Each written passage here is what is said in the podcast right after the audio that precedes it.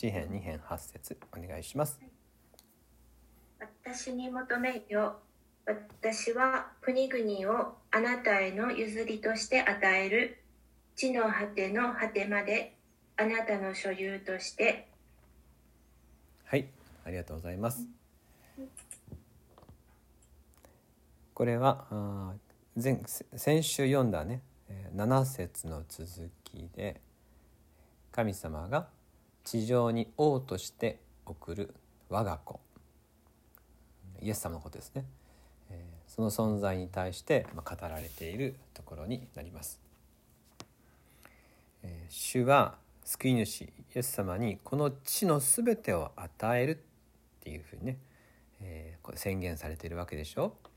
ただそこにまず1行目にね「私に求めよ」っていう、そういう命令が入っているわけです。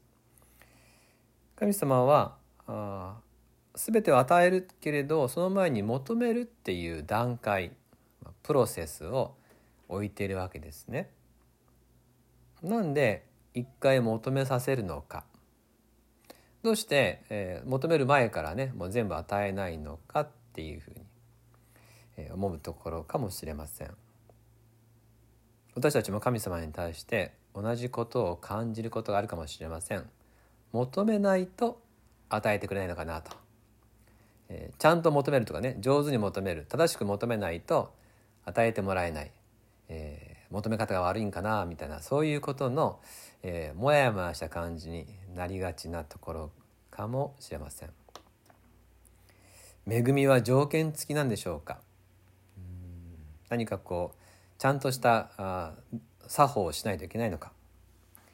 しかし、えー、この8節のねえー、言葉は7節の連続の中にあるわけで7節で強調されていたのは神様の愛です。私の子だよと。私が産んだんだっていうそういうイエス様に対する愛また私たちに対する愛っていうですねそういうことを前回見ました。ということはこの8節の言葉は神様の愛から来ている言葉であるというわけですね。7節をもう一回読みしますね。7節は「私は主の定めについて語ろう。主は私に言われた」「あなたは私の子。私が今日あなたを産んだ」に続いて「私に求めよう」なんですね。これ愛する我が子への呼びかけなんですね。とするならばこの8節の「求めよ」っていう言葉は条件ではなくて特権である。これは条件を言ってなくてね特権について語っているというふうに受け止めていいと思います。そう理解するのが妥当でしょう、えー、ちょうどね今あの私ヘブル語の復習をやってるんですよ。20年ぶりの復習をやってます。蛭田新学生のおかげなんですね。蛭田新学生がちょいちょい質問してくるので答えようと思ったらですね僕ももっぺんやらなくちゃいけないんですね。ですから教科書1からやり直してるんですがちょうど昨日ですね、えー、復習してたところと今日の箇所はですね出てきたんですね。えー、これはですねあの imperative plus imperfect っていうやつなんですけども何が言いたいかというと「求めよ」っていう命令の後に「与える」っていう言葉が使われているこの動詞の時制の組み合わせは、えー、目的と結果がはっきりと現れてくる時に使う組み合わせです。すなわち私に求めよ。そうすれば与えるっていうことね。求めたら与えるからねっていうつながり。あるいはそれは逆に言うと私が与えることができるように求めようっていうですね。その目的を持って与えるために求めようっていうつながりあると。セットなんですね。ですからこれは、えー、主が愛する子をこの世界に送る際に最大の武器としての祈り最高の特権として祈りを与えたってことです。求めればいいんだよと。求めるならもうね全地を与えるから。地の果てまで与えるから。あなたには祈りを与えたよと。祈りという特権を与えて送り出したんだっていう。この特権としての祈りっていうふうに読むのがふさわしいですね。これは7節の愛の告白からの連続という文脈と文法的なつながりっていうことから、えー、解釈を釈義っていうんですね。あの釈義っていうのは文法的釈義をして、え、こういう結論が出てくるわけです。求めるならば何でも与えられる。国々も与える。地の果てまで与える。イエス様はその祈りの特権を持って私たちの時が去った。そして祈りによって勝利された。イエス様の最後の祈りは何だったでしょうか？イエス様の最後の祈りは父よ彼らをお許しください。彼らは自分では何をしているのかわからないのですから十字架上で祈ってくださいました。そのイエス様の祈りによって私たちの罪もまた許されました。今もイエス様は私たちの祝福のために祈り続けてくださっています。私たちが今罪許されて神様の前に立っていられるのはイエス・キリストの祈りの恵みのゆえです。イエス様は祈りの特権を使って私たちを救い私たちを今も守り継ぎくださっている。主に与えられた祈りの特権。イエス様はそれをフルに使いながら救いを成し遂げてくださっていらっしゃる。ということと同時に私たち自身も今キリストにあって我が子よと神様から呼ばれているということを忘れてはいけません。今日味わったことを私自身に当てはめたいと思うんです。すなわち祈りは条件ではなく特権であるということです。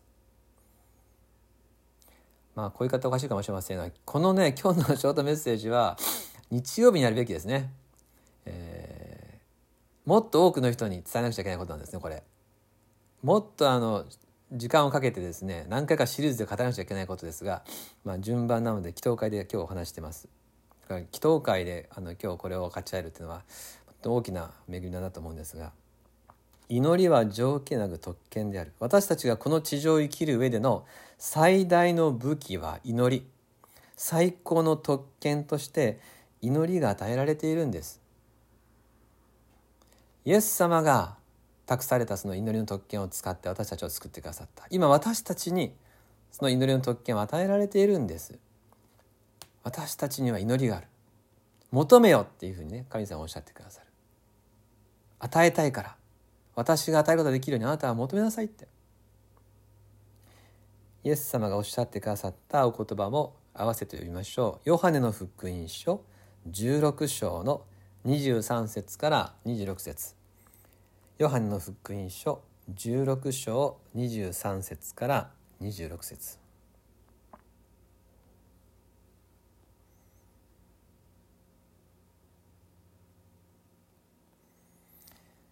じゃあどなたかに読んでいただきましょうか。ヨハネ16章23から26うん。じゃあ平田香織さん読んでいただいていいですか？ヨハネ16章23から26お願いします。マイクにしてくださって。今ねちょっとミュートになってるんで解除してお願いします。はい、はい、読みます。その日にはあなた方は私に何も尋ねません。誠に誠にあなた方に言います。私の名によって父に求めるものは何でも父はあなた方に与えてくださいます。今まであなた方は私の名によって何も求めたことがありません。求めなさい。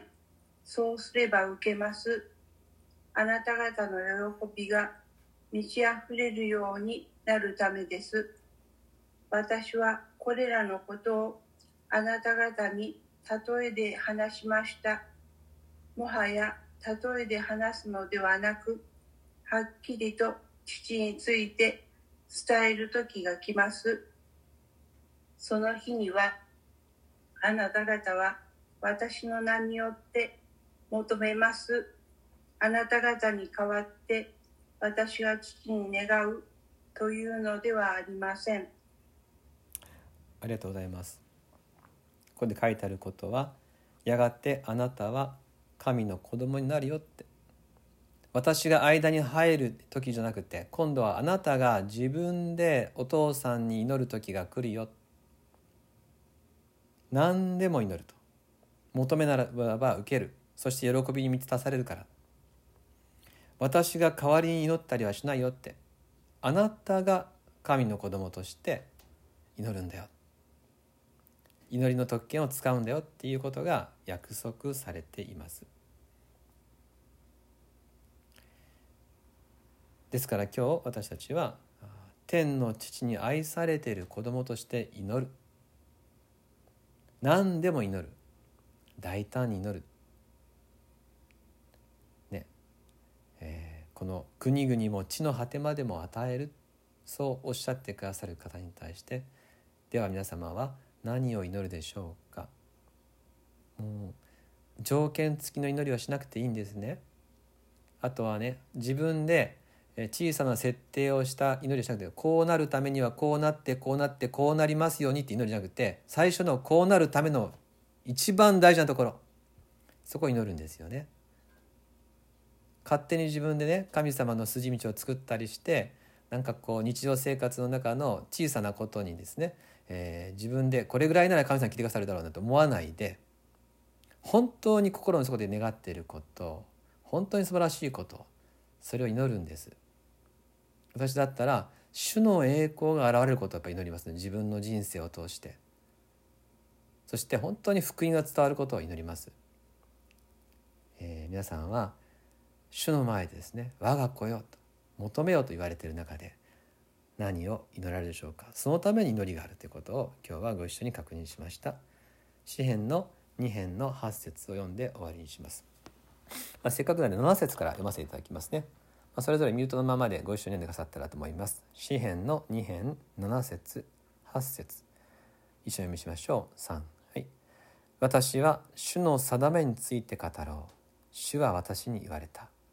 あなたは私の子。私が今日あなたを産んだ。私に求めよ私は国々をあなたへの譲りとして与える。地の果ての果てまであなたの所有として。お祈りします。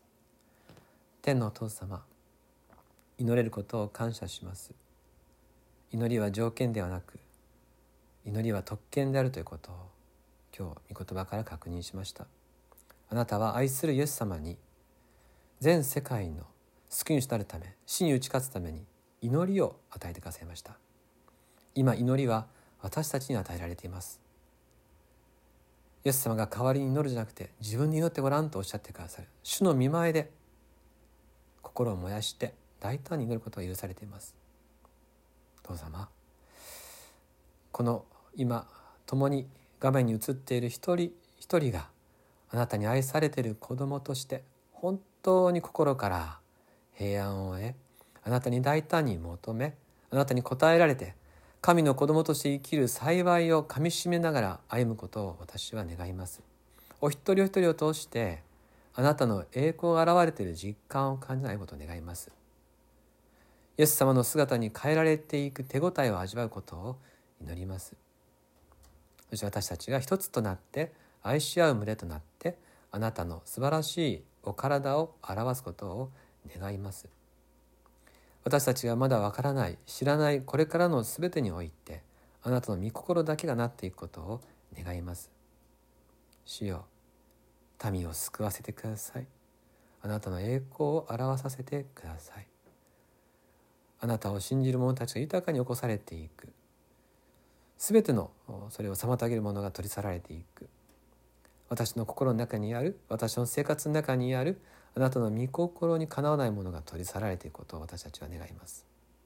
主よどうぞ祈りをしてください。私たちに祈らせてください。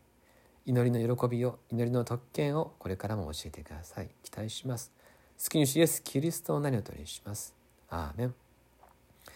せっかくですので1分時間を取るのでそれぞれで神様に何でもお祈りする時間を持ちたいと思います。しばらくそれぞれでお祈りしましょう。